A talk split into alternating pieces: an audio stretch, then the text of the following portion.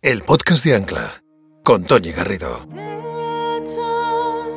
Bienvenidos a un nuevo episodio de nuestro podcast, un espacio en el que se entrevista a emprendedores que han vivido un problema de salud mental en primera persona. Desde su testimonio, otros emprendedores aprenderéis cómo prevenir y detectar estas enfermedades, cómo abordarlas y cómo restablecer vuestra salud, compaginándolo con vuestra profesión.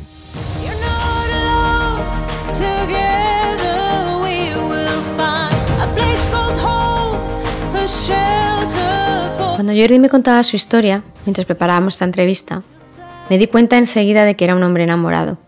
Enamorado de su mujer, de sus hijos, de su familia y sus amigos.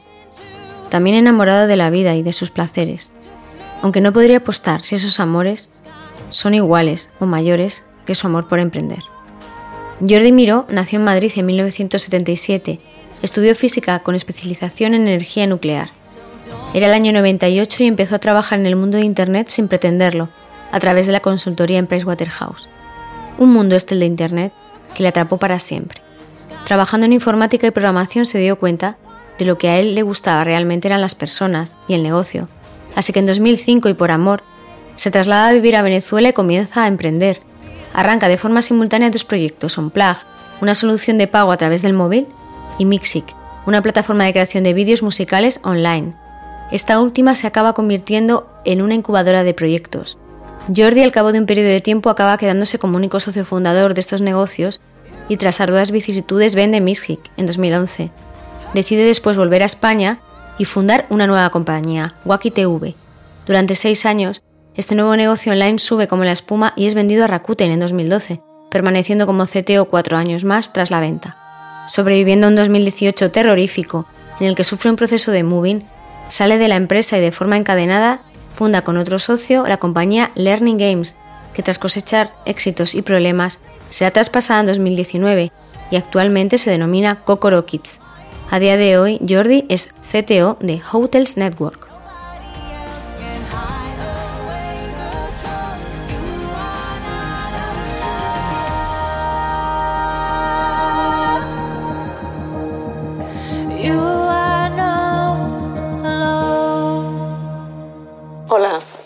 Jordi Miró fue un niño muy feliz y un niño grande.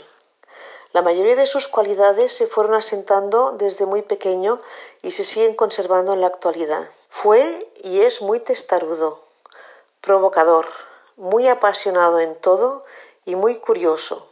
Tiene una gran capacidad de amar y una facilidad innata para hacer amigos, facilidad que conserva y que se ha incrementado a través de los años. De pequeño fue buen deportista y amante de la buena cocina y de la buena comida desde pequeño. Un buen estudiante, aunque siempre prefirió lo práctico frente a lo teórico. Sus amigos y su familia son su gran referente y es capaz de cualquier cosa por ellos. Es muy apasionado y de reacciones muy primarias y muy rápidas, capaz de hacer feliz a cualquier persona desde pequeño. Querido Jordi, sé muy bienvenido a este nuevo episodio del podcast de Ancla. Muchísimas gracias, Toña. Un placer estar con vosotros. Eh, antes de comenzar con tu entrevista, eh, quiero darte las gracias de corazón por estar compartiendo tu testimonio con nosotros. Como te dije al preparar esta entrevista, tu experiencia en el emprendimiento y, y, cómo te ha afectado a la salud mental servirá para que las nuevas generaciones emprendedoras entrenen antes de lanzarse a correr esta maratón de la que se trata el emprendimiento hay dos cosas, ¿no? A mí me encantaría poder contar un poco lo que ha sido mi camino, ¿no? Porque seguro que hay alguien que puede aprender algo. Y luego, si tú quieres, hay una parte egoísta y sanadora de sacar fuera lo que hemos vivido, ¿no? Entonces, encantado de compartir mis experiencias. Pues muchas gracias, de verdad, por tu generosidad. Te voy a hacer una pregunta con la que siempre inicio esta, este podcast. ¿Siempre soñaste con emprender o es algo que vino en tu vida sin pretenderlo? No, no lo pensé, nunca lo pensé. De hecho, en mi, en mi, casa no hay una tradición empresarial o emprendedora. Entonces, no, vino, vino y, y, lo abracé y ahí seguimos. Pero, o sea, fue sin planear, ¿no? O sea, porque es que esto va a colación con la segunda pregunta. Como un estudiante de física que entra a trabajar como consultor de programación informática para soluciones de Internet en Price, acaba emprendiendo. ¿Cómo se da esa carambola? Eh, esa carambola se da con cariño por culpa de mi mujer. Yo tenía una carrera en el mundo de consultoría que me iba bastante bien, eh, humildemente. Y, y nos casamos, nos casamos en el 2005 y mi mujer es venezolana y me dice, oye Jordi, yo no he venido a España a estudiar un máster, a, encontrar novio, a casarme eh, y a quedarme en España. Yo, gracias sobre todo a mis padres, había vivido en diferentes partes del mundo, siempre habíamos tenido esa mentalidad de, ser muy abiertos eh, a, lo que eran nuevas experiencias y dije, oye, pues vamos a vivir a Venezuela, ¿por qué no? 2004 cuando decidimos casarnos, ¿no? Sí. Y había, y había mucha gente que decía, Jordi, estás loco. pero bueno, el, amor te hace hacer cosas. Yo fui muy feliz en Venezuela, extremadamente feliz. Al final de mi etapa no tanto, pero fui muy feliz. Yo le debo a Venezuela muchísimo, mi mujer, mi familia, mis hijos mayores. Y llegando a Venezuela, pues mi idea era seguir haciendo lo que yo hacía, que era consultoría tecnológica, ¿no? Pero caigo en una empresa pequeña en la que me sobra tiempo y, el, propietario me dice, oye, pues piensa en nuevas ideas, en nuevos proyectos, ¿no?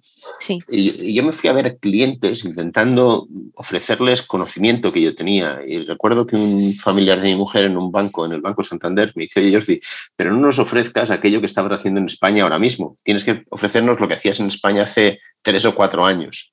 Yo pensé, Dios mío, Dios mío, qué aburrimiento, ¿no? es como, un paso para atrás. Es como el regreso al futuro, ¿no? Y subirte al DeLorean. Sí, sí, y pensé, pues probablemente si hago eso me, me, irá bien, ¿no? Porque hay un... Yo había hecho además consultoría bancaria mayormente, pues a lo mejor encuentro un nicho de mercado aquí. Pero en vez de eso decidí pensar en cosas nuevas. Y a raíz de eso, pues salen dos proyectos diferentes, embrionarios, que empiezas a pensar qué vas a hacer, uno relacionado a medios de pago, otro relacionado a publicidad, vídeos online, y sin comerlo ni beberlo, sin pensar en emprender, sin pensar más que en crear producto que vender desde la empresa en la que estaba para, para llenar esas horas que me aburría, y yo aburrido soy, soy insoportable, me encontré con que teníamos unos prototipos que, oye, tenían buena pinta pero no había más dinero. Y entonces te encuentras por primera vez en tu vida en que necesitas capital para tirar adelante los proyectos. Pero antes de llegar ahí, vamos a, contar una cosa. Esto que dices de que te vas a, Venezuela por Mariela, pues enlaza perfecto con el inicio de este podcast, escuchando a tu madre, que a mí me ha conmovido mucho. Eh, de sus palabras, sobre todo la parte en la que dice que destaca de ti la capacidad de ser feliz eh, a cualquier persona desde pequeño que tienes.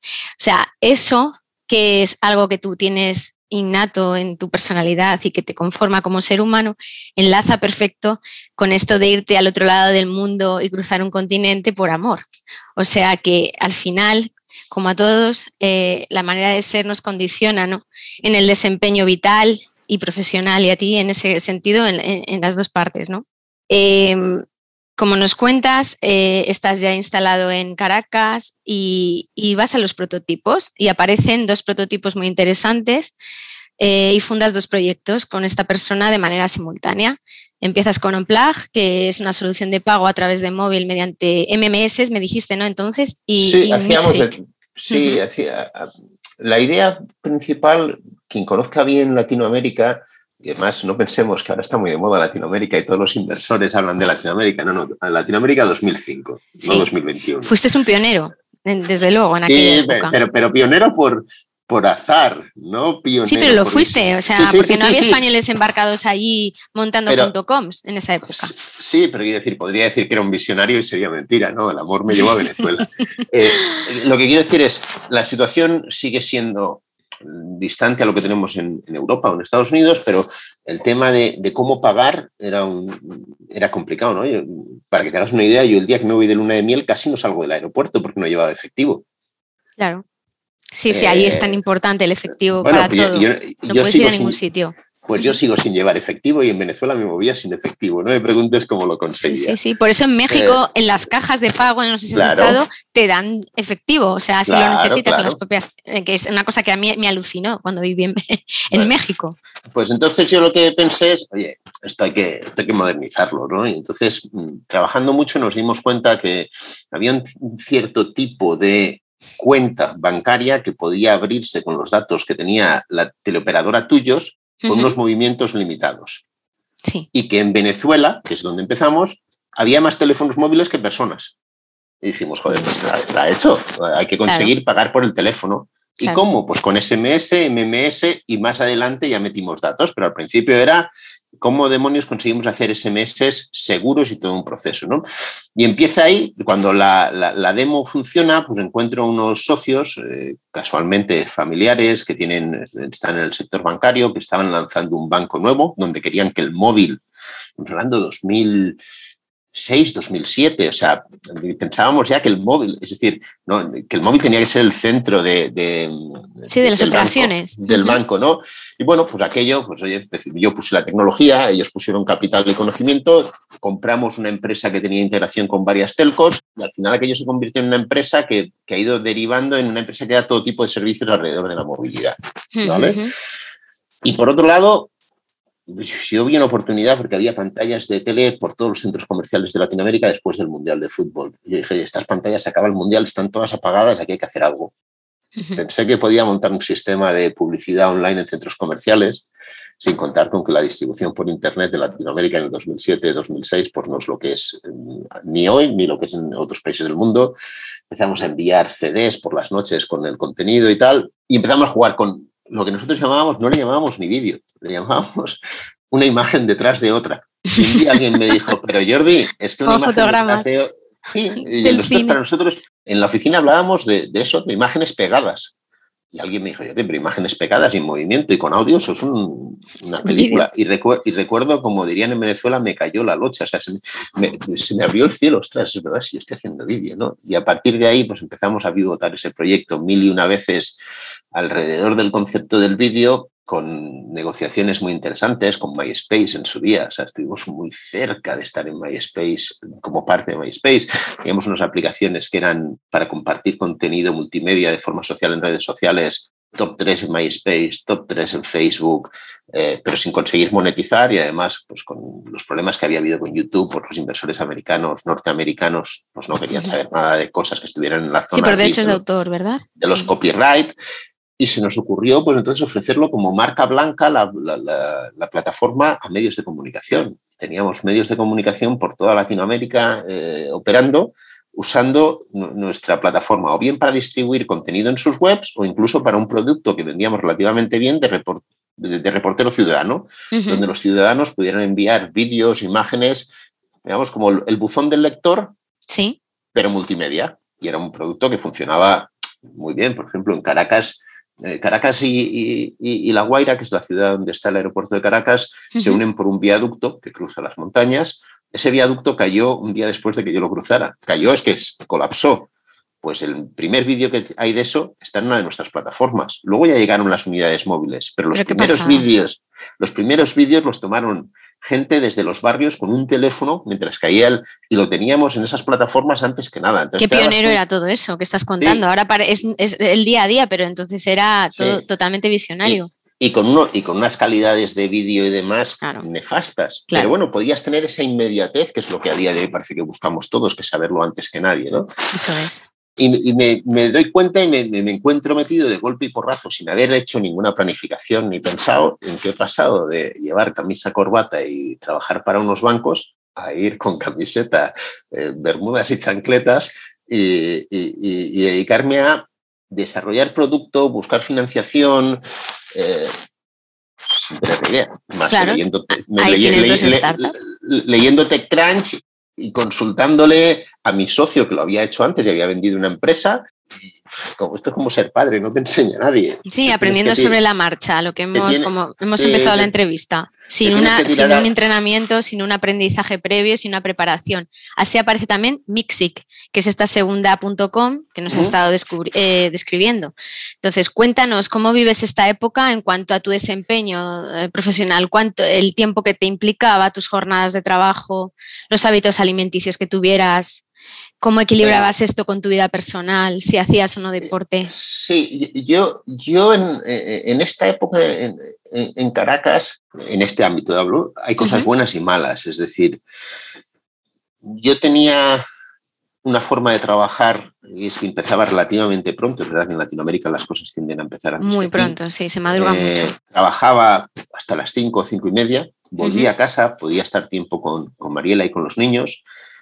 Y es cierto que luego me volvía a poner un rato en la noche. Viajaba bastante a Estados Unidos. eh, el deporte regular, regular, no, no, no, no era. Es cierto que, claro, te- yo estaba acostumbrado a salir a, a caminar o a correr a la calle.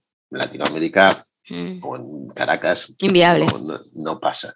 Entonces, bueno, pues intentaba hacer un poco de tenis, un poco de fútbol, un poco. A mí me da igual, cualquier deporte, me, pero no, no, no era en absoluto constante. Eh, y comía muy mal. Comía muy mal, ganaba mucho peso, entonces me ponía dieta, perdía parte del peso, volvía a ganarlo.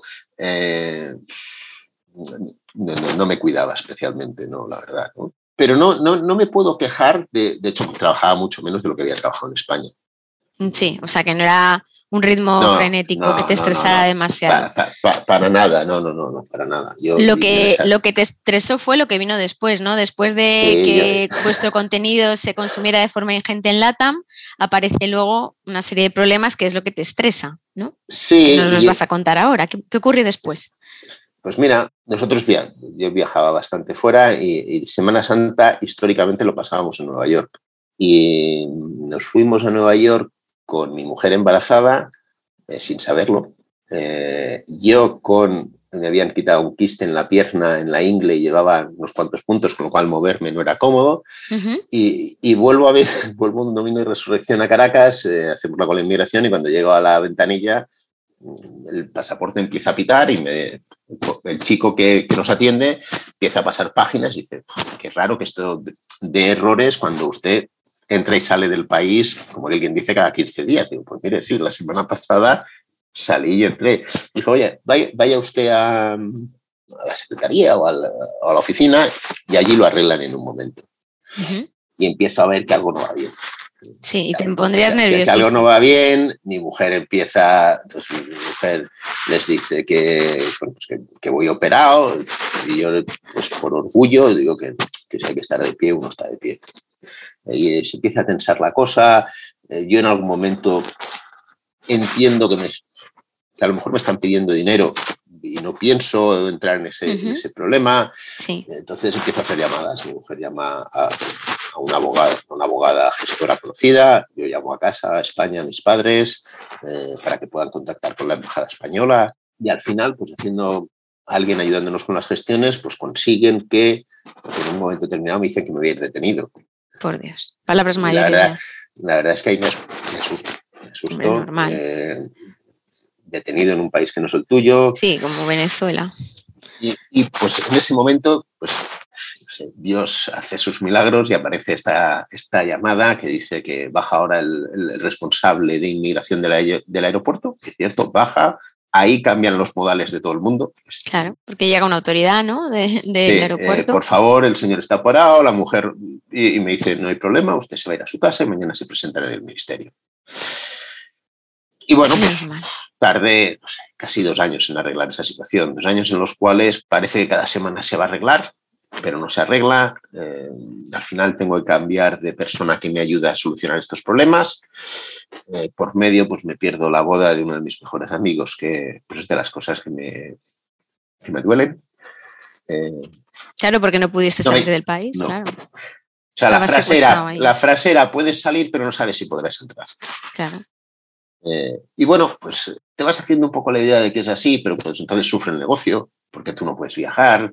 Eh, Sí, porque Jordi, eh, recordemos que tú estabas pivotando entre Caracas, ¿no? Madrid y también Sí. eh, Estados estaba Unidos. sí, eh, te- teníamos una oficina en Miami, una en Nueva York, Caracas del Desarrollo. Claro. eh, mi socio se había mudado a Nueva York. Y se había ido, te había dejado un poco ahí solo se- ante el peligro, o sea, ¿no? En, en ese momento, cuando pasa todo esto, además, él decide que, oye, con lo que nos podíamos pagar, que era una miseria, con cariño, pero es parte del emprender, que él no podía seguir viviendo en Nueva York con, con su familia, eh, con esos ingresos y buscar Claro. un trabajo.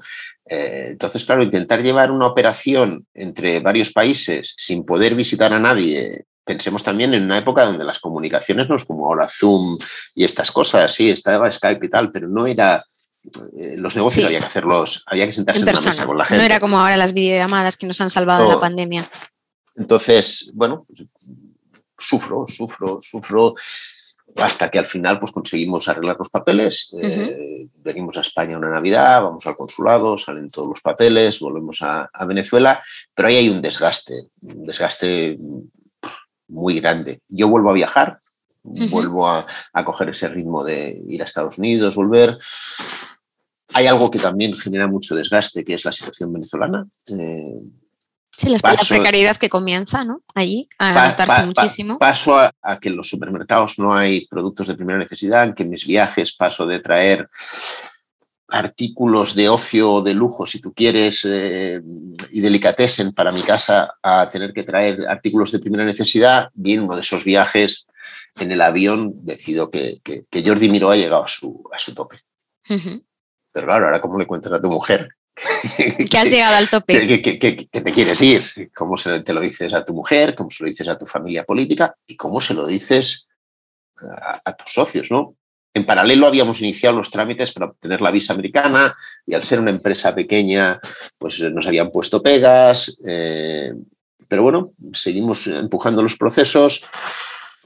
Y en un momento determinado yo decido, pues que, oye, que si, si lo de la visa americana se está tomando más tiempo del necesario, me vine a España una semana y mi idea era buscar clientes en España, sí. operar con desarrollo en Latinoamérica, tener clientes en España, facturar en euros, pagar en bolívares, yo ir y venir.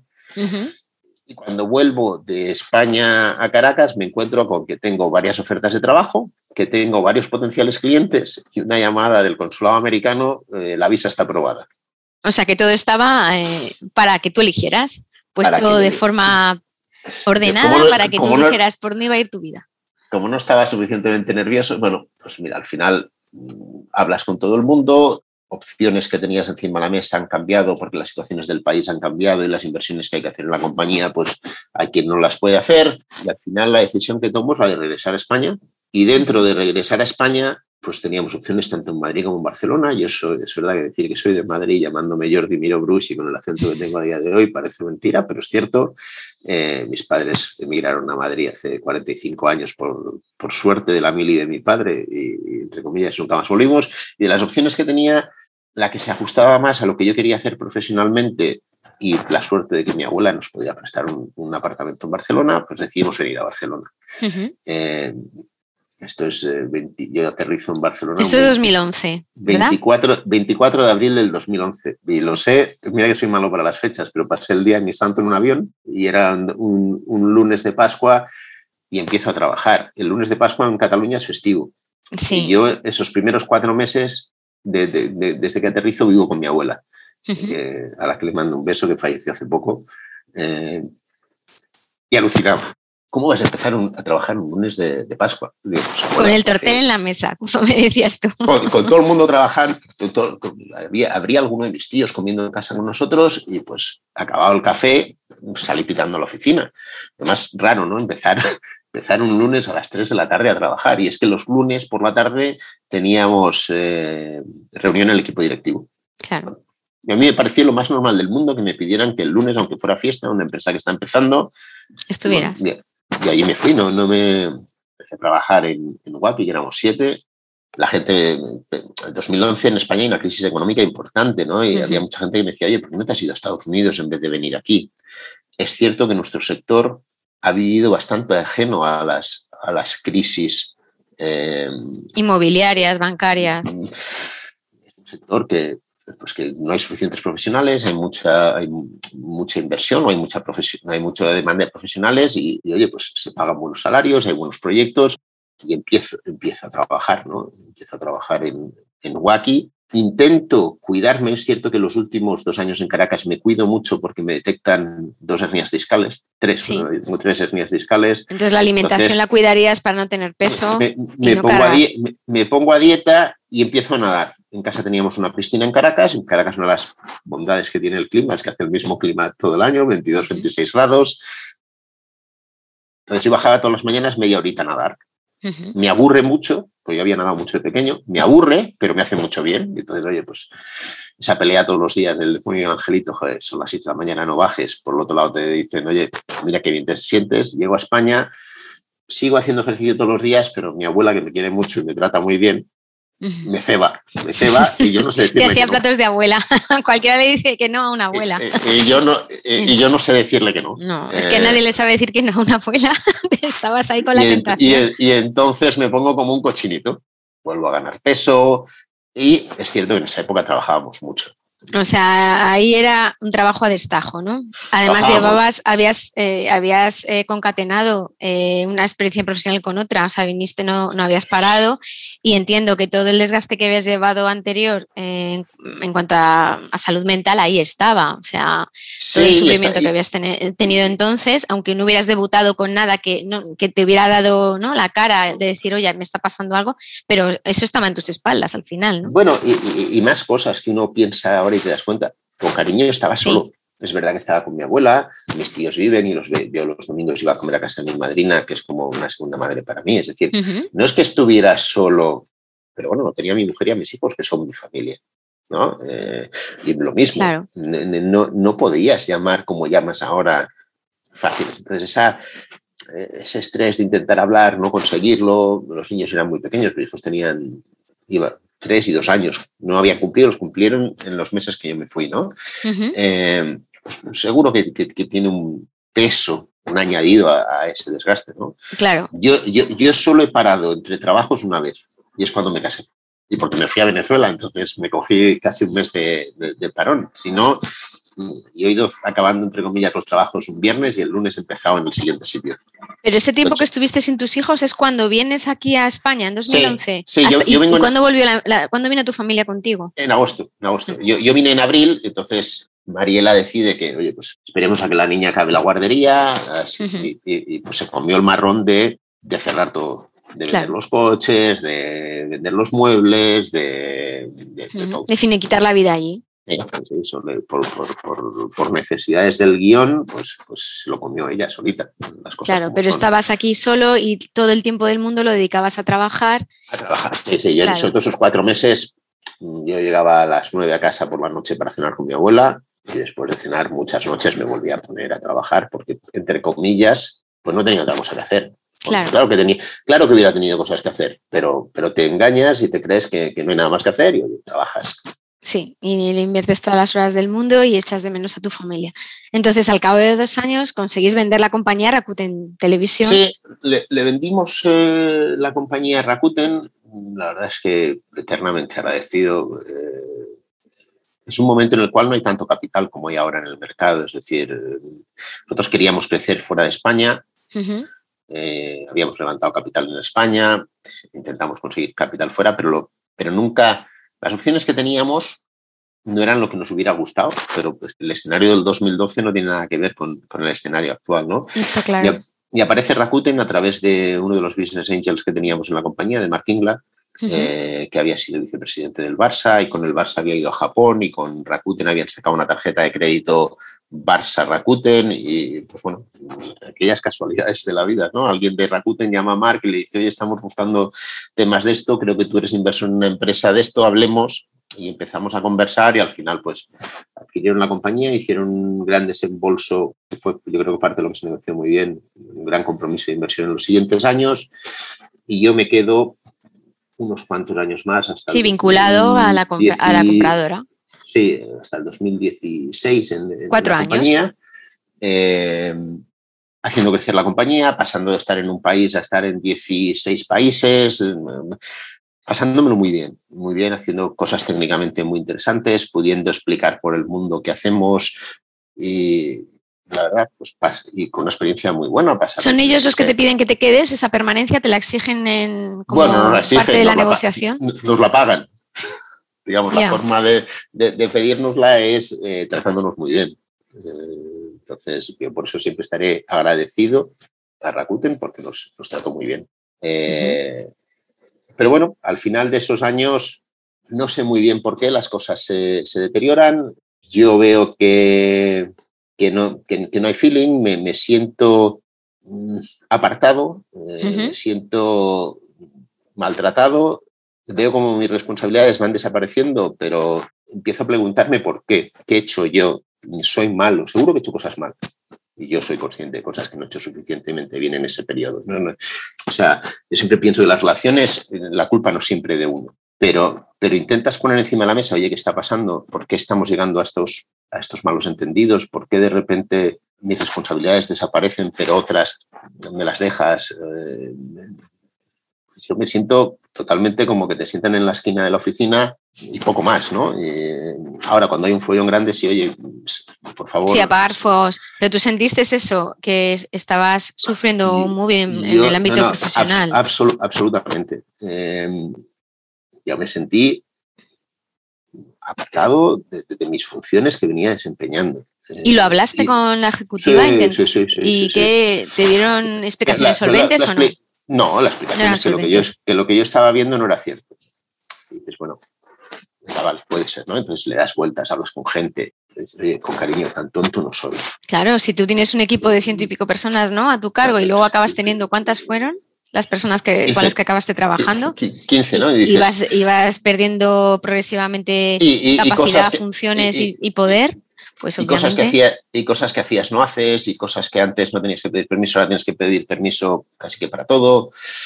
Una relación que se estropea, entonces yo en, varios momentos planteo, oye, ¿no será mejor que, lleguemos a un acuerdo para salir?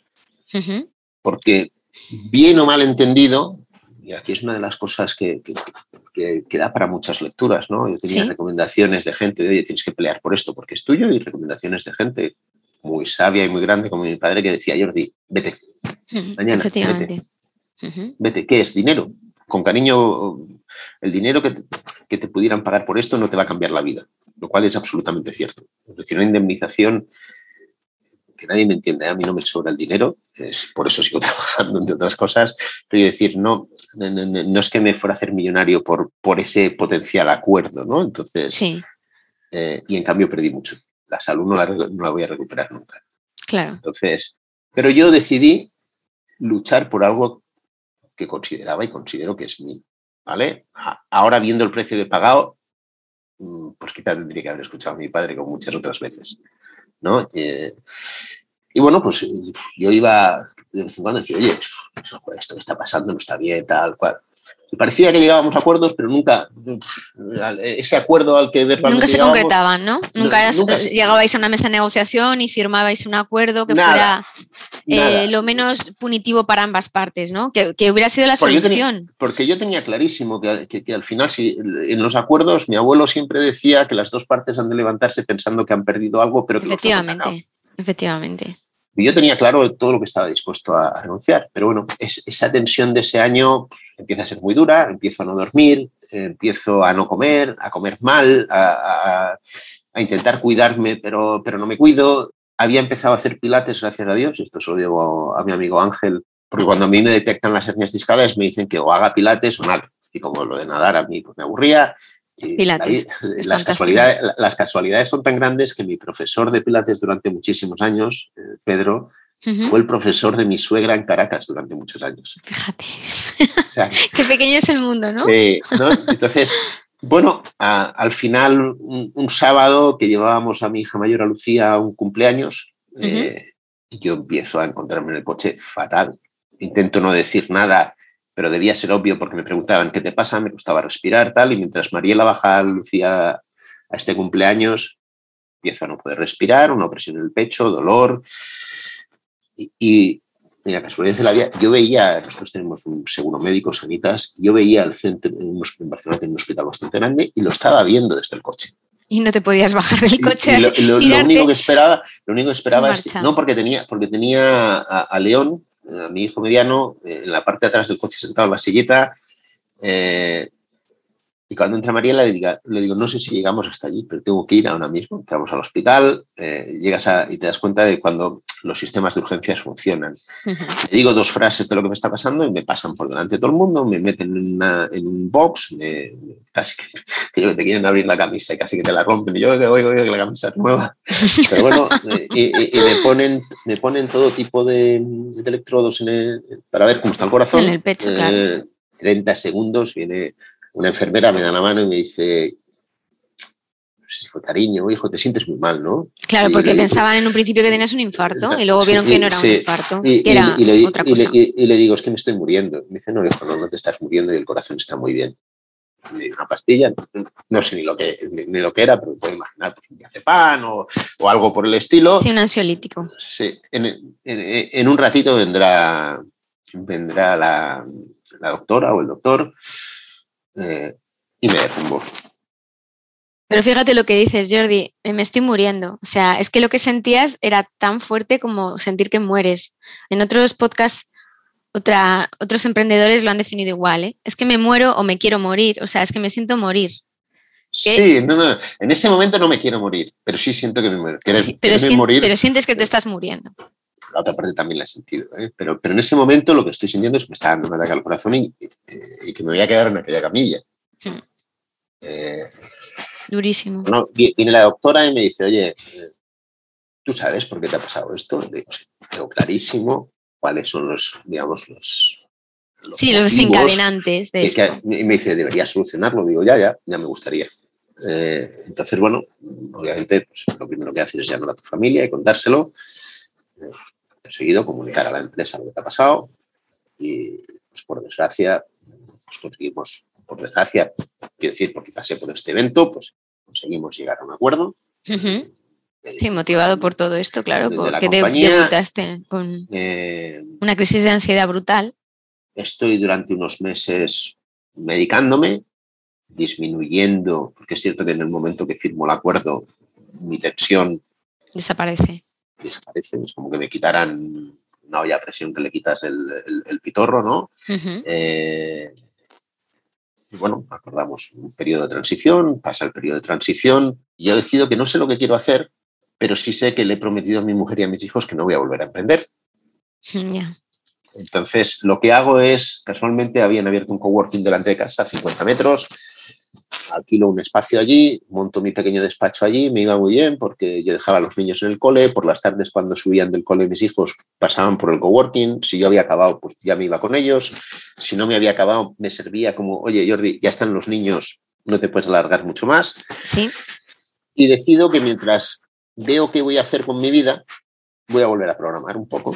Y mientras estoy volviendo a programar, eh, pues voy haciendo entrevistas, eh, busco trabajo, busco proyectos, eh, llamo a inversores, para, sobre todo, más simple, les digo, yo quiero, lo que estoy buscando es algo que esté ya en una fase más o menos avanzada, en la que busquen a alguien que ya haya hecho un crecimiento pues, de 10, 20 empleados a 100 empleados en el área técnica, pues yo ya he pasado por eso, con lo cual algunos aprendizajes me puedo ahorrar. Bueno, y hablo con diferentes empresas, eh, tanto digamos startups como empresas tradicionales, ¿no? Establecidas, grandes, y tengo varias opciones interesantes y mientras negocio esos acuerdos, eh, me llama por un lado un amigo inversor Iñaki Arrola y me llama por otro lado eh, alguien al que yo había tratado un par de veces, pero conocía muy bien el sector, Iñaki Cenarro, fundador de Trovit, para ver si nos vemos y me cuenta lo que tiene en la cabeza. pero antes de eso, de llegar a ese punto, vamos a ver qué dejaste resuelto antes, porque no podemos pasar así de puntillas por ese episodio de, de ataque de ansiedad que parecía un infarto. Tú cuando tomas eh, conciencia nítida de lo que te estaba sucediendo, ya le pones un nombre a eso que te estaba sucediendo. Y, Eh, claro. Yo, yo- yo- yo tengo, yo tengo unos ataques de ansiedad brutales. Claro. Eh, unos ataques de ansiedad que me, que me agarran el corazón, me lo, mm, me lo aprietan, me lo, me lo estrujan y no puedo dormir. Claro, No puedo dormir. Algunos días, incluso tomando alguna pastilla, me cuesta un montón y me acabo durmiendo siempre a las 5 o 6 de la mañana de agotamiento. Pero claro, el despertador suena a las 6, 7 y media, Claro. 8, ¿no? claro. Y esa cabeza no, está siete. completamente embotada, además. Y, y- y paso días en los que no, due- no duermo, vas reventado, eh, intentas poner la mejor cara, pero pues obviamente seguro que no era la mejor persona ni trataba a la gente de la mejor manera. Claro, porque Eh, debías tener ni- un, ca- un carácter súper irascible. Claro, ni a mí, una persona que no descansa. Ni a mi mujer, ni a mis hijos, ni a mis compañeros de trabajo. Seguro que todos ellos pagaron por ello. ¿no? Entonces, por un lado me medico y por otro lado empiezo a ir a terapia. Eso es. O sea, tú con- al con- minuto uno, que lo Sí, sí, o sea, preparamos yo- la entrevista yo- me yo lo cua- dijiste. Cuando salgo, cuando salgo de, la, de urgencias, la, Eso es. la- la doctora me dice, tienes que ir a ver a un psiquiatra Claro, para, que te, para que te ayude con la medicación y deberías visitar a un psicólogo. claro. Yo voy, a ver al, yo voy a ver al psiquiatra y me da las recetas para lo que necesito. y me recomienda un, gabinete psicológico con el que ella suele trabajar, que le gusta más que otras opciones dentro de, donde está ella. Yo, antes de empezar a llamar a familiares y amigos, digo, oye, vamos a hacer una cosa, vamos a probar lo que me recomiendan. Y si no, pues ya será el momento de, ya había pensado en quién, algún pariente sí. Sí, otras opciones. Oye, pues tuve la suerte de caer en un sitio donde me, me, sentí y me siento, porque sigo yendo, eh, maravilloso, con Elena, que es mi psicóloga, que me ayudó enormemente, me ayudó a entender lo que estaba sufriendo y me empezó a dar herramientas antes de llegar a la medicación, digamos, para poder combatir eh, esos estados de ansiedad, ¿no? Eh, ejercicios de meditación, de relajación, de respiración. Y los de respiración para mí eran muy fáciles porque yo, en el, yo tocaba la flauta travesera eh, relativamente bien conciertos. Y, y entonces tenés gran conciencia de lo que eran las respiraciones, claro, cuando, de las apneas. Cuando, cuando, empieza a enseñarme cómo respirar el diafragma, le digo, no, no te preocupes, que mover el diafragma lo he movido mucho en mi vida. ¿no? Entonces, pero, pero empiezo a aprender a cómo respirar y entonces soy capaz en muchas ocasiones, cuando empiezo a sentir esos ataques de ansiedad, de controlarlos de una forma física y natural eh, por mí mismo y ser consciente de cuando eso no está funcionando y tener que recurrir a medicación, ¿no?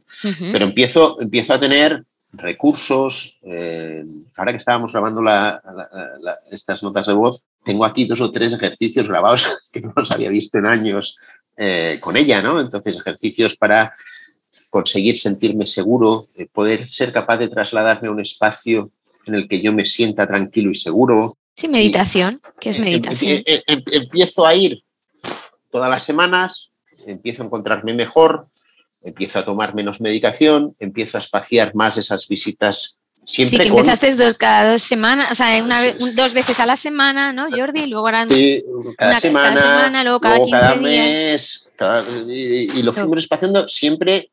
Yo nunca marqué los tiempos ni las pautas. Y en esto yo sé, sé, muy poco de lo que sé y de lo demás siempre espero que el profesional de turno sea el que tome la decisión. ¿no?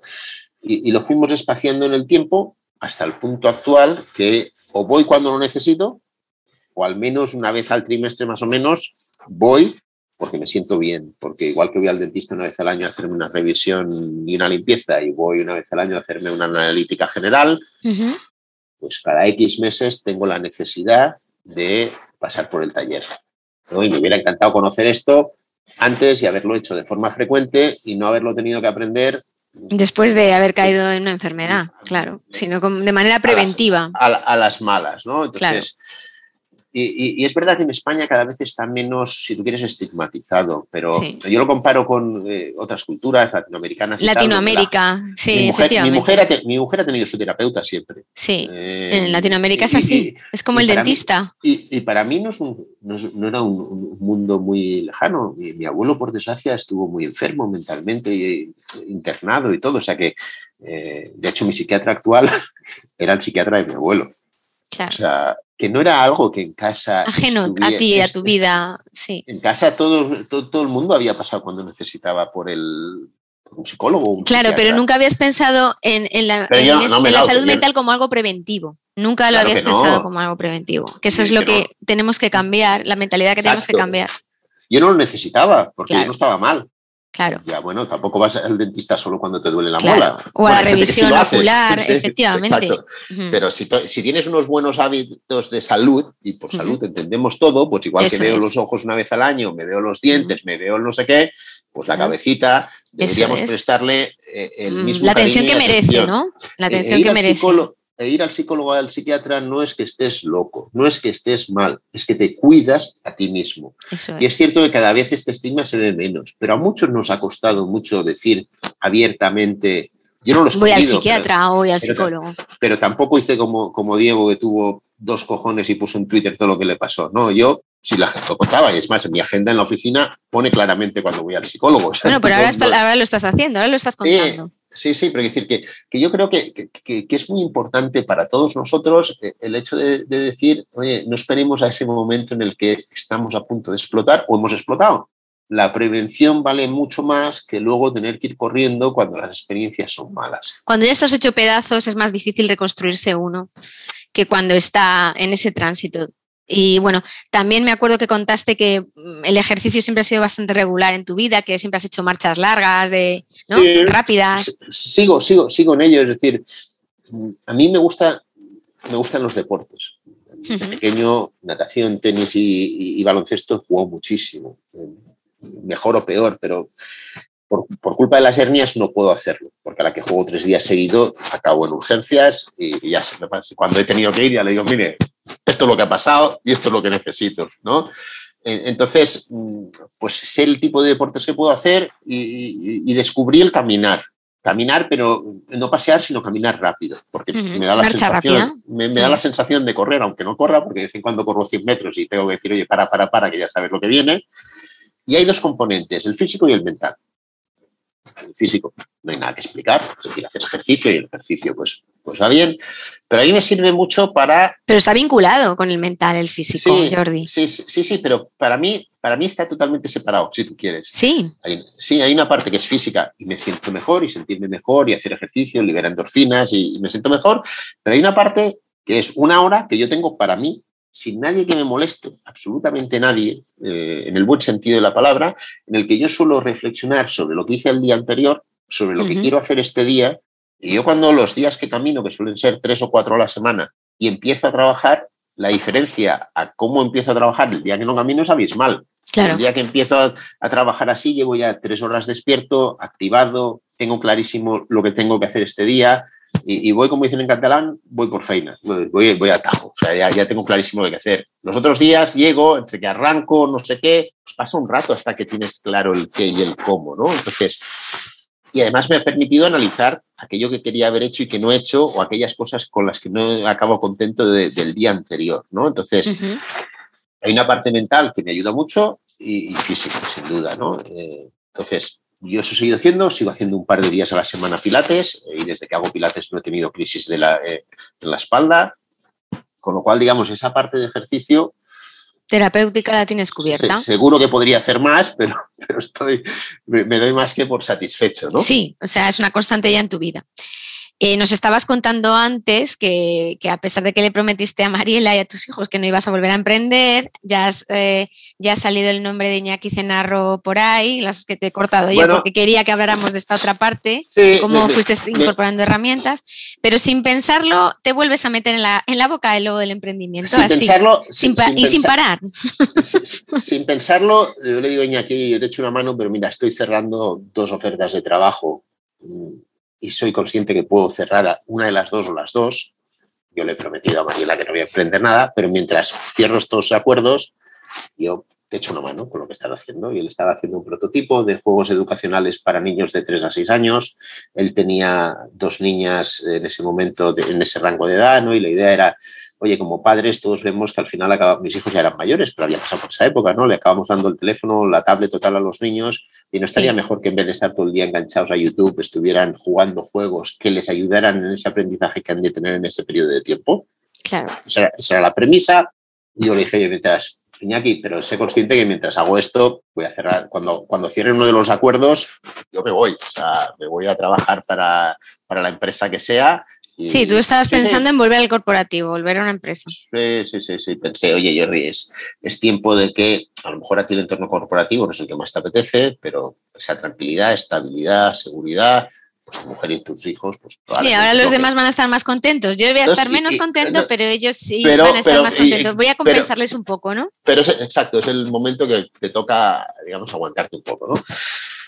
Bueno, pues después de dos o tres semanas de estar eh, con Iñaki trabajando en un prototipo, decía más eso que otra cosa. Esa es la realidad. Hiciste lo que te pedía el cuerpo. Eh, ¿crees, que, ¿Crees que hiciste bien al proceder así? El trabajar, enlazar una cosa con otra sin, sin darle tiempo al descanso, aunque tú no te sintieras cansado. Eh, ¿Crees que eso de, esa, máxima que tienes tú que decías, no sé estar sin hacer nada, que os pasa a muchos emprendedores, que no sabéis aburriros? eso, ¿tú crees que procediste bien? Yo llevaba dos o tres meses, entre comillas, casi sin trabajar. Ya. Yo estaba de, red de seguridad en Wacky, a mí siempre será Wacky, que sea Rakuten TV. Eh, llevaba un mes programando sin trabajar para nadie, ¿Podría haberme tomado más tiempo? Sí, podría haberlo hecho sin ningún problema. Haberte hecho un viajecito, haberte puesto a leer los versos del momento. Pero bueno, entendía que con ese tiempo tenía suficiente. Pues no lo sé, la verdad es que no, no sé si debería haberme tomado más tiempo. No, no, no, no. ¿No? Para mí fue, en aquel momento, para mí parecía suficiente. Pero viéndolo, viéndolo ahora con la perspectiva de lo que luego sucede, ¿crees que fue bastante tiempo? Pues así como las otras veces acababa un viernes y empezaba un lunes, eh, pues aquí llevaba fácil dos meses sin, trabajar. Ya. Entonces yo pensaba que había tenido más que suficiente para, para, para, estar tranquilo, ¿no? Entonces voy a mi mujer y le digo, oye, Mariela, de hecho, a mi mujer la operaban ese día de una cosa y me voy a tomar un café con Iñaki por la mañana y me voy a la clínica. Y cuando entro por la puerta, eh, mi mujer me dice, me has engañado. Ya la estás liando, ¿no? Te dijo, me has engañado y ya me estás liando. Me dice, ese, ese, ese, brillo en los ojos. Te lo vi en la cara, tu felicidad. Y le dije, pues sí, digo, mira, digo, ahora si me dices que no, no lo haré. Y mi mujer me dijo, no, yo no te voy a decir que no. Lo que quiero es un business plan. eh, yo pensé, un business plan, pero ¿cómo te voy a hacer un business plan? Se puso en plan inversora. Y me dijo, sí, sí, oye, ¿tú sabes cuánto, dinero hay en el banco? Le digo, pues la verdad es que no tengo ni idea, nunca lo he sabido. Mi madre le pone negra, eh, la que gestiona las finanzas en mi casa es mi mujer. Eh, me dijo, pues haz un business plan de cuánto nos van a costar estos meses de no ganar un duro. Claro. Y tus hijos no pueden notar eso. Si al final tú y yo tenemos que hacer recortes en nuestra vida, somos tú y yo, pero ellos, ellos dos van a seguir yendo al mismo colegio, van a seguir con las mismas actividades y van a seguir comiendo lo mismo. Muy bien, por su parte, claro. lo más sensato. Hizo lo que tendría que haber hecho ella yo. hizo lo, que, lo que había que hacer, lo que le correspondía a ella. proteger a su familia. No, lo que tendría que haber hecho yo también. Eh, entonces, bueno, bajo esos números, entonces hablo con ella y le digo, yo tengo tantos meses para que consigamos financiación y ver que el producto funciona. Si no, pues yo puedo hacer esta inversión. Si no, bueno, pues hicimos un MVP, conseguimos financiación, montamos un equipo maravilloso. Mm, parecía que íbamos a levantar más capital relativamente fácil y eso se tuerce. En ese momento que eso se tuerce, pues eh, las cosas no empiezan a ir bien. es eh, importante esto que cuentas, cuando la caja empieza a vaciarse y la ronda de inversión no llega. No, llega, no llega. Había dinero todavía, había bastante sí, pero la caja empieza a quedarse sin, pero, sin lo que debe. empiezas, a ver que, empiezas a ver que ese plan tuyo de, oye, ahora levantamos capital y seguimos rodando y nunca nos preocupamos, oye, que hay dinero hasta no sé cuándo. Eh, además, que los inversores te dicen el motivo por el que no invierten y tienes que pivotar un poquito el negocio o incluir funcionalidades que no son tan fáciles como hacerla y ya está. Hay que hacerlas, probarlas, validarlas y demás. Y además, en ese periodo de tiempo, pues Iñaki pierde el interés en el proyecto, decide que quiere salir del proyecto. Eh, él hubiera cerrado el proyecto, o sea, la propuesta Iñaki es cerrar el proyecto. Yo decido que no quiero cerrarlo. Eh, Le recompras las acciones y te quedas y, Quizá, y, quizá, habría que haberlo hecho, no lo sé. Eh, yo, es una de las dudas que tengo muchas veces si, si debí cerrar en ese momento o no. Sí, porque tú dices que una de las cosas que has aprendido ahora es que a retirarse uno antes de tiempo, o sea, a retirarse antes, a saber, a saber parar antes. Yo, yo, creo que, yo creo que hice lo que tenía que hacer, porque aún quedaba capital y aún quedaban opciones pero tengo esa duda y no, obviamente nunca sabré lo que habría que haber hecho, ¿no? Sí. Sí, sí tengo claro que, bueno, pues seguí intentándolo, seguí recibiendo muchos nos, muchos... Empezaba a haber alguna opción, parecía, de, levantar capital, no en las condiciones que a mí me hubieran gustado, entonces obviamente vuelves a... El, estrés aparece, la ansiedad aparece, eh, tienes que tomar más pastillas de las que habías tomado en los últimos dos años porque los ejercicios y demás no son suficientes y una tarde saliendo de la oficina me monto en la moto y me agarra, un, por suerte, antes de arrancar la moto, un ataque de ansiedad que, que, no sé ni dónde estoy. Y tengo las luces para coger un taxi y irme a urgencias. ¿Y te vuelves a la segunda crisis? ya, llamo a mi mujer, eh, oye, voy a llegar tarde por esto, tal, llegas a casa, oye, Jordi, pues quizá María hubiera cerrado el negocio cuando, cuando Iñaki decide que quiere cerrarlo, ¿vale? Eh, porque veía, veía fantasmas de lo que ya había pasado en, claro. en otro momento. Y entonces cuando pasa esto me dice, oye Jordi, pero yo, que soy muy terco, decido seguir. Que lo dice tu madre, que eres muy terco. Eh, y 15 días más tarde acabo igual. Otra vez, en urgencias con otro ataque de ansiedad. Y entonces, eh, como mi mujer ve que soy muy terco y que no hago mucho caso, pues llama a mis padres y les dice, oye, echadme una mano. Entonces, bueno, pues mi padre me, mis padres me llaman y me dicen, ¿no crees que lo has intentado, no, está saliendo bien. Eh, y a mí, si tú quieres, más que por los inversores, que me dolía un montón porque había metido mucho dinero, pero al final asumo que, esto es capital riesgo, que puede ir mal, pues me salía mal por todos esos empleados que habían apostado por mí, por Iñaki, por el proyecto y que se habían quedado luego. Por esas familias que se quedan sin trabajo. Y, mi padre me dice, vente a ver este médico, a Madrid. Bueno, entonces llamo a, los inversores, llamo a, Iñaki y a Karina y les digo, tengo que hablar con vosotros y les cuento que, que, no, que no puedo seguir. entonces montamos un plan para, para liquidar la compañía, los empleados y para ver si somos capaces de venderle la compañía a alguien, ¿no? Bueno, pues por un lado yo estoy en eso y hay cosas de las que estoy muy orgulloso. Todos mis empleados consiguieron trabajo en menos de dos semanas, en parte gracias a las horas que yo puse, llamadas, contactos y demás. Conseguimos eh, colocarle la oficina a alguien, venderlos. O sea, eh, todo aquello que al principio parecía imposible se fue dando. Eh, se fue dando y al final conseguimos una empresa, Carlas Pons, que, tenía una empresa de, de, juegos, que querían incursionar en este tipo de juegos y le vendemos la sociedad ganamos muy duro, de hecho perdimos todo el mundo. traspaso al final, todo, pero... Todo, el mundo, inversores, Iñaki y yo perdimos dinero, pero, pero bueno, es parte del riesgo de, de, montar una empresa, ¿no? Entonces, bueno, pues yo sí me encuentro en una situación más delicada desde el punto de vista financiero, pues porque he invertido mucho en estos dos años. Eh, sí, capital propio. Tres años, eh, porque obviamente el salario nosotros pagábamos relativamente bien a los, a los, a los trabajadores, pero no a nosotros. Mm, vuestro salario era pequeño, ¿no? Mucho. Entonces, claro, en este momento sí que no me puedo permitir no ingresar. En tiempo.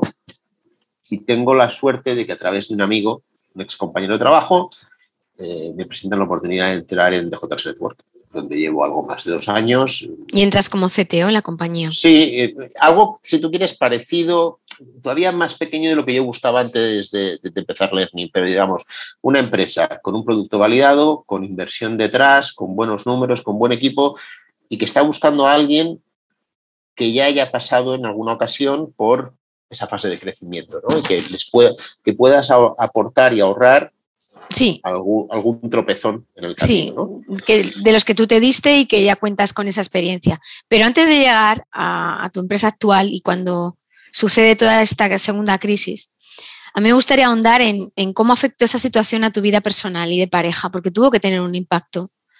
Sobre todo porque era ya llover sobre mojado. Sí, e, es, afecta mucho, ¿no? Mm, la tensión pues, pues no es buena. Eh, y yo además empiezo a darme cuenta que hay cosas que no me ayudan, ¿no? Es decir, yo me doy cuenta en ese momento que, el alcohol no me ayuda. Eh, no es que bebiera a diario, en absoluto, ni, eh, pero supongo que como mucha otra gente, pues hay días que, abusaba del alcohol y bebía más del que debería haber bebido. Sí, habías establecido una relación insana con el alcohol, mala, o sea, una mala relación yo, no, no, no, no, lo escondo, es decir, a mí me ha gustado beber siempre, me gusta el vino, me gusta el whisky, eh, fumo puros y me encanta fumarme un puro con un whisky o con un ron, eh, eh, pero me doy cuenta que, que, el alcohol me hace daño, porque no solo los días que a lo mejor me he excedido, sino que hay días que tomándome dos cervezas me levanto por la mañana emocionalmente destrozado con ganas de desaparecer del mundo, con ganas de, sí, sí, desaparecer, así de simple.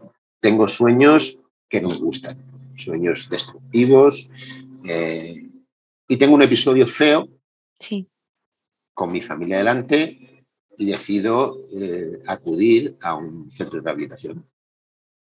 Un centro en el que al principio me sentí bien, pero que luego no se cumplieron cosas de las que me dijeron y que además mi problema no eran otros problemas que yo veía y de otro tipo de adicciones de gente que necesitaba tomarse un whisky por la mañana. Voy a tirar un mes y beberme una copa. No, no, mi problema no era de abuso diario de, del alcohol. Sí, de una ingesta diaria.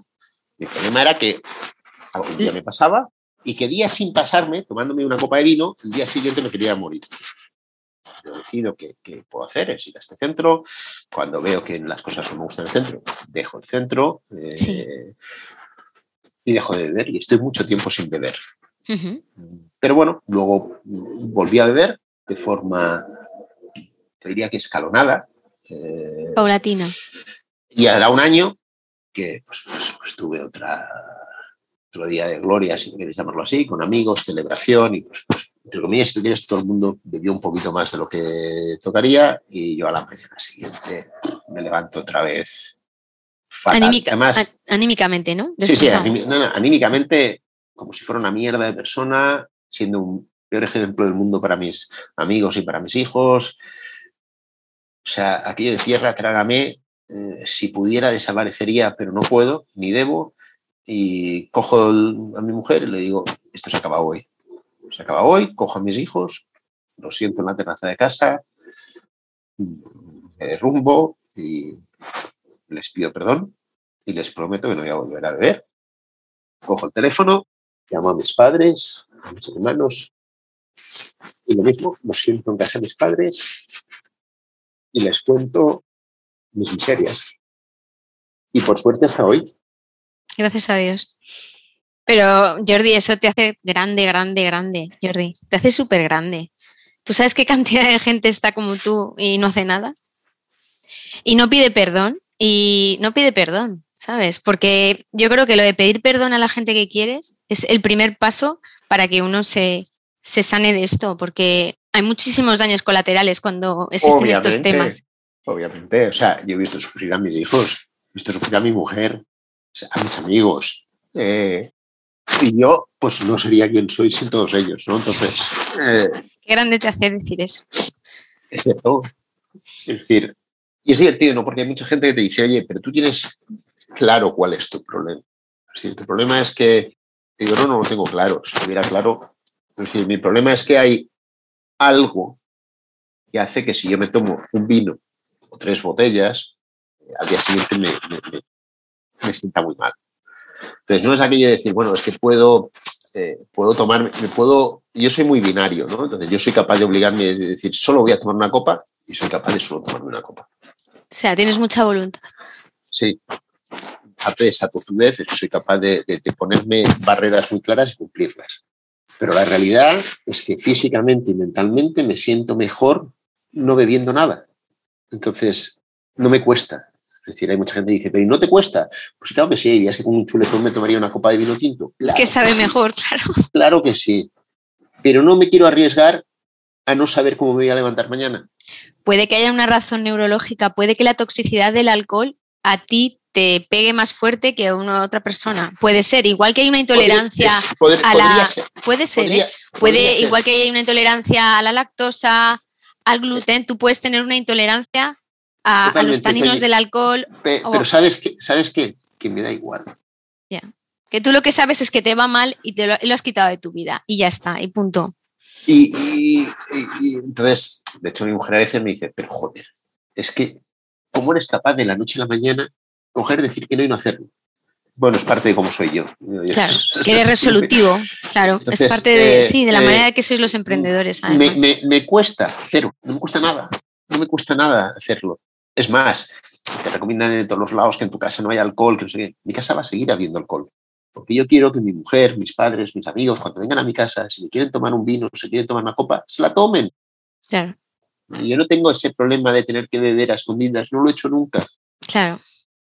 Y cuando he bebido de más, la gente lo ha visto, por suerte o por desgracia. Y la gente que no, la veces no ha bebido más, pero me he bebido un, vino comiendo, pues también lo ha visto. Entonces, yo mi problema no es ese que, que yo sí he visto con, con En otras personas. No, entonces, oye, yo estoy bien como estoy ahora. Jordi, ¿volverás a beber en cinco años? pues yo no, me atrevo a poner la mano en el fuego. Porque, porque, porque no lo sé. Conociéndome. Sí, pero que no es tu intención para nada. conociéndome, me costaría creerlo. Pero el tiempo y Dios dirán que haré. Entonces, esto que tú estás contando es una de las herramientas que tú has incorporado a tu vida para, mejorar tu situación, para mejorar tu salud mental. O sea, es un, un, gran, un gran titular. para mí, tema de. Además, en todo este proceso, pues cuando nació mi hija pequeña hace tres años, además, eh, no era el mejor momento, porque era cuando buscábamos capital para Learning, cuando, cuando nacía mi hija eh, y la situación no era la mejor del mundo, decido perder peso y perdí 30 kilos. Entonces, hay una serie de aprendizajes o de... Esta es la pregunta, ¿qué aprendes en esta segunda crisis? ¿Qué aprendes? Aprendo que, que hay cosas cosas, barreras, líneas que uno no debería estar dispuesto a cruzar. Que uno no debería, que, el, que el supuesto éxito profesional, económico, personal, no puede ser a cualquier precio. Y que hay una serie de valores, eh, una serie de, cosas tangibles e intangibles que, que, están por encima de todo eso y que uno ha de tenerlas muy claras al empezar este camino. Y que además has de poder, yo estudié física y soy muy, muy analítico y me gusta medir las cosas, ¿no? Y esto lo pienso como si, igual que tengo mis KPIs para mis proyectos y demás, yo debería tener una serie de KPIs personales, familiares, de bienestar, y debería poder monitorizarlos constantemente y tener unos umbrales por encima de los cuales no pasarlos. Sí, un termómetro personal. y si eso implica tener que parar la actividad que estás haciendo, pues hay que pararla. Hay que saber decir que no a tiempo. Entonces, eh, para mí el tema de la alimentación es clave. Yo desde que perdí 30 kilos, pues obviamente, aparte de pues físicamente me siento mejor, pero emocionalmente también. Claro. Yo veo ahora las típicas fotos del Facebook y compañía que te recuerdan, hace tres años, hace cinco años. ¿quién se comía Jordi ahí? Sí, sí, sí. Eh, entonces, el ejercicio, que no he dejado de hacerlo, pues sin duda he, de seguir buscando, ¿no? porque todos sabemos y a la que lees un poco por los beneficios tanto físicos como emocionales que tiene el hacer ejercicio. Eh, el seguir teniendo y asistiendo a mi terapeuta de confianza, y Elena. De, forma regular, es decir, tan regular como lo necesites. Yo hablé con ella en julio y me dijo, Jordi, ya sabes que mm, nos vemos entre noviembre y diciembre, pero cualquier cosa. Yo, sí, sí, mira, el año pasado te llamé. El año pasado que todo iba maravillosamente bien y a finales de agosto le tuve que escribir y es pues, la única vez que le he escrito urgente y al día siguiente estábamos hablando. Yo creo que hay que tener muy claros ese termómetro vital nuestro y yo creo que a veces el hecho de hablarlo y compartirlo, porque también los emprendedores somos muy soñadores, y es decir, somos, capaces de, somos capaces de ponernos esos mismos KPIs agresivos con los que manejamos nuestras compañías en nuestra vida personal. En, la vida personal no se, en la vida personal no se puede ser tan agresivo. Con Y la auto, yo creo que sois muy autoexigentes, ¿no? Sí, sí. Mucho. Pero, pero, pero no se puede, la familia, los amigos, la salud, no tienen ese, ese grado de, de exigencia máxima no se puede tratar así. Entonces, que tengas tus principios, tu termómetro tal, yo creo que a veces también si lo hablas, y lo comentas, y a veces sobre todo con gente que no esté en el sector, ¿vale? Te das cuenta que, esos valores que tú determinas como tóxicos o, o para parar, por incluso hay que bajarlos un poquito más, ¿no? Porque, eh, porque están demasiado altos, ¿no? Entonces, yo sí que creo que, el tener claras esas cosas, el tener claro que, es verdad que hay veces que hay que trabajar mucho, y no solo los que emprenden, ¿eh? Mi padre ha trabajado, mi madre, mi madre es catedrática de universidad, mi padre ha trabajado en una multinacional enorme, y yo el espíritu de trabajo, sacrificio y esfuerzo lo, lo he aprendido de ellos. Y mi padre ha trabajado una barbaridad y mi madre también. O sea, que no es un tema solo de emprender que hay momentos en la vida que hay que trabajar muchísimo. Perfectamente. Eso yo creo que eso hay que, hay que entenderlo. No estoy diciendo con esto que eh, se puede emprender trabajando seis horas al día. No lo creo. Pero que si resulta que todos los días durante meses o años hay que trabajar 16 horas al día, hay algo malo. Que durante unas semanas, unos meses haya que hacer un esfuerzo, te va a pasar emprendiendo en la PricewaterhouseCoopers o en el ministerio de no sé qué. Sí, porque hay un pico, hay un problema, hay algo que resolver, pero que eso no sea una constante si, latente. Si vives, en un pico, hay un problema. Eso es. En, el, estrés sostenido que tenéis los emprendedores. entonces, si además de eso, de ese estrés, no eres capaz de tener unos buenos hábitos en todo lo que son, la, digamos, la parte más fundamental de, como ser humano o persona, eso es una, bomba de relojería. Claro, una higiene emocional. no, sé cuándo va a explotar, pero es muy normal que explote porque vas a una presión continua, si la alimentación no está bien, si la, cabeza no está bien, si el físico no está bien, pues los primeros que lo van a pagar son tus personas más cercanas y entre esas están, pues obviamente, si tienes familia o amigos y tus compañeros de trabajo. la gente que quieres y luego los compañeros de trabajo. el luego, y luego los que pasan más horas contigo. Eso es con quien más convives al final. Claro, claro. Estás en un momento ahora muy dulce. Eh, y, me comentabas en nuestra charla previa de preparación que hacía mucho tiempo que no te sentías tan bien. A pesar de esto, ¿has, descartado volver a emprender? esa, pregunta me la haces tú, mi madre o mi mujer. Eh, te la hago yo que soy mujer de... ¿Sabes qué? No me lo quiero plantear. O sea, yo creo que hay una parte de mí que tiene claro que, que no y hay otra parte de mí que tiene claro que sí.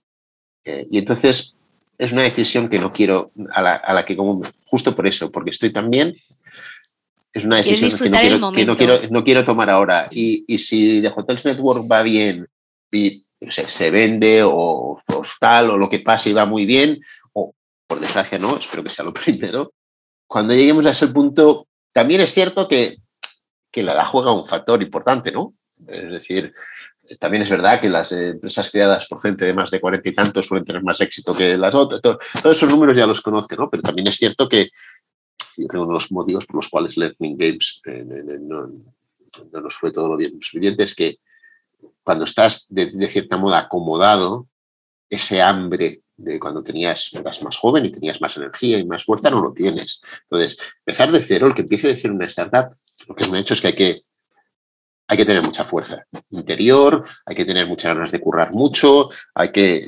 Entonces eso, con un rango de edad, pues se, da por hecho. Cuanto mayor eres, tienes más difíciles, más difíciles que tienes, tienes, otras cosas, tienes una experiencia, tienes un conocimiento, no sé qué, pero esa energía vital no sé si la tienes. ¿no? Entonces, ¿qué pasará, digamos, en cinco años cuando J Network haya sido un éxito y Jordi Miró se plantee qué hacer? Me lo plantearé entonces. Cuando lleguemos a ese río, cruzaremos ese puente, como diría César. sí, es una de las cosas que he aprendido, ¿no? Eh, yo antes me gustaba intentar hacer muchos planes a futuro, ahora hago muy poquitos. Mm. El, aquí y el ahora es una de las cosas que habrás aprendido seguramente con la meditación. Aunque no me guste el Atlético de Madrid, yo creo que esa frase que todos hemos aprendido del, Cholo Simeone, el partido a partido, pues oye, partido a partido. Y además ahora me van bien las cosas, eh, soy feliz en mi casa, soy muy feliz en mi trabajo, pues Jordi, no se le puede pedir más, ¿no? No se puede pedir más a la vida ahora mismo, entonces. En absoluto. Sería muy, sería muy ingrato si yo le pidiera más a la vida. Lo que tengo que hacer es disfrutarla e intentar que los que estén a mi alrededor puedan disfrutar de ese buen momento que yo vivo.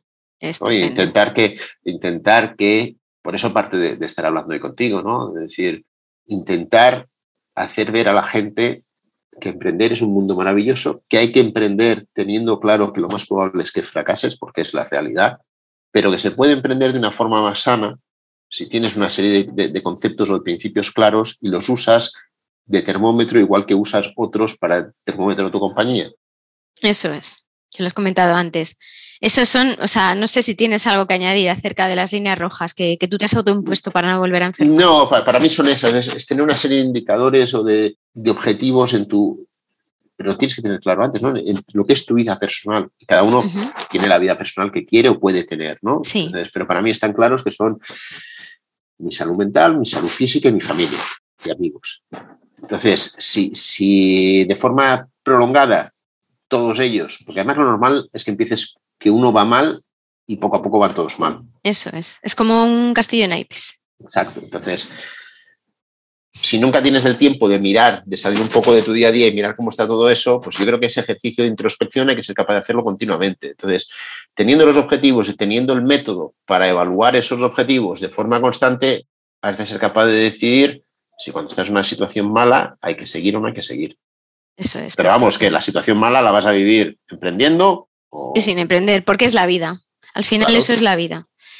Pues Jordi llega ya este el final de la entrevista. Y con él la pregunta que siempre, que siempre hago para cerrar los podcasts. ¿Qué mensaje le mandaría el Jordi adulto al pequeño Jordi, del que habla tu madre al principio del episodio?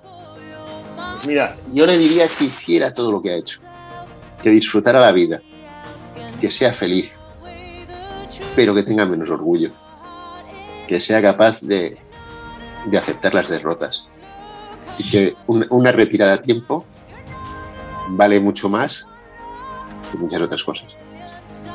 Me parece súper sabio, Jordi, esto que estás diciendo, esta reflexión. Eh, saberse retirar, ¿no? Es una victoria, como dice ese refrán usado, y es lo que acabas de, decirnos.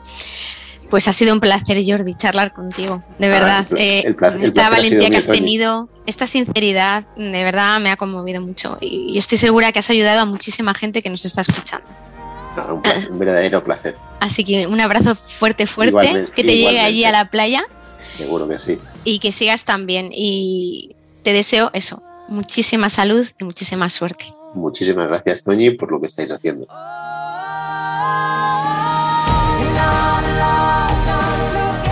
Hasta aquí el episodio del podcast de Ancla. Esperamos que os haya gustado. Muchas gracias a vosotros que estáis del otro lado por oírnos. En el próximo episodio volveremos a escuchar a un nuevo emprendedor con su propia historia de equilibrio cuerpo-mente que contar. Seguidnos en nuestra web ancla.life y en nuestras redes sociales para descubrir de quién se trata.